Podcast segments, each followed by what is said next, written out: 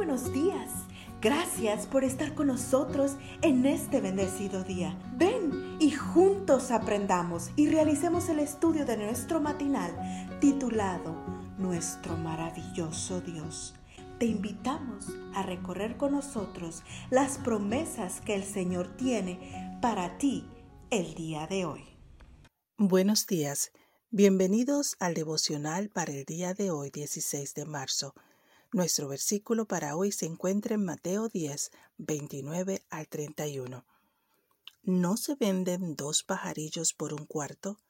Con todo, ni uno de ellos cae a tierra sin el permiso de vuestro Padre.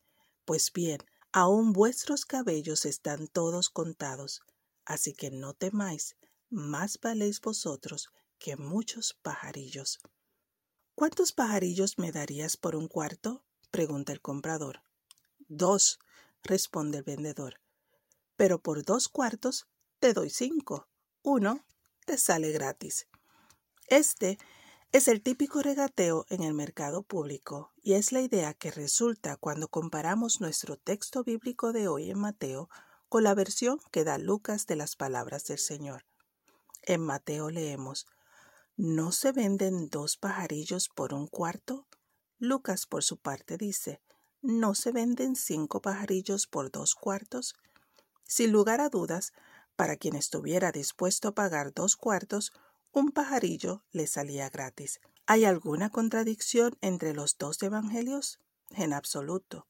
Tal como lo señala William Barclay, es muy probable que Jesús haya usado ambas versiones de lo que seguramente era un dicho popular en aquel entonces. ¿Cuál es el punto importante del relato? Lo encontramos al leer el versículo completo en Lucas. ¿No se venden cinco pajarillos por dos cuartos?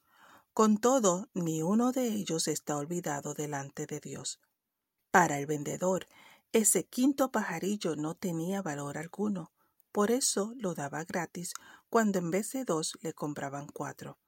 Pero Jesús dice que ninguno de ellos está olvidado delante de Dios. Hasta el quinto pajarillo tenía valor para él. ¿No se venden dos pajarillos por un cuarto? El cuarto era una moneda romana de cobre que valía un dieciséisavo de un denario, y el denario era el pago diario de un agricultor. La implicación obvia es que el valor de un pajarillo en el mercado no era, por cierto, mucho, pero esto no impedía que fuera valioso para Dios. Cuánto mayor es, por lo tanto, tu valor y el mío para Dios. Y para que no quedara la menor duda al respecto, el Señor añadió, Más valéis vosotros que muchos pajarillos. ¿Qué nos da tanto valor ante Dios? No son, por cierto, nuestros logros, Tampoco nuestra apariencia personal o la cuenta bancaria. Lo que nos da tanto valor es el hecho de que somos sus hijos amados, tan amados que por nosotros murió Cristo en una cruz para darnos vida eterna. ¿No es esta una gran noticia? De hecho, ¿no es esta la mejor noticia para comenzar un nuevo día? Gracias, Padre Celestial por ver en nosotros un tesoro de gran valor.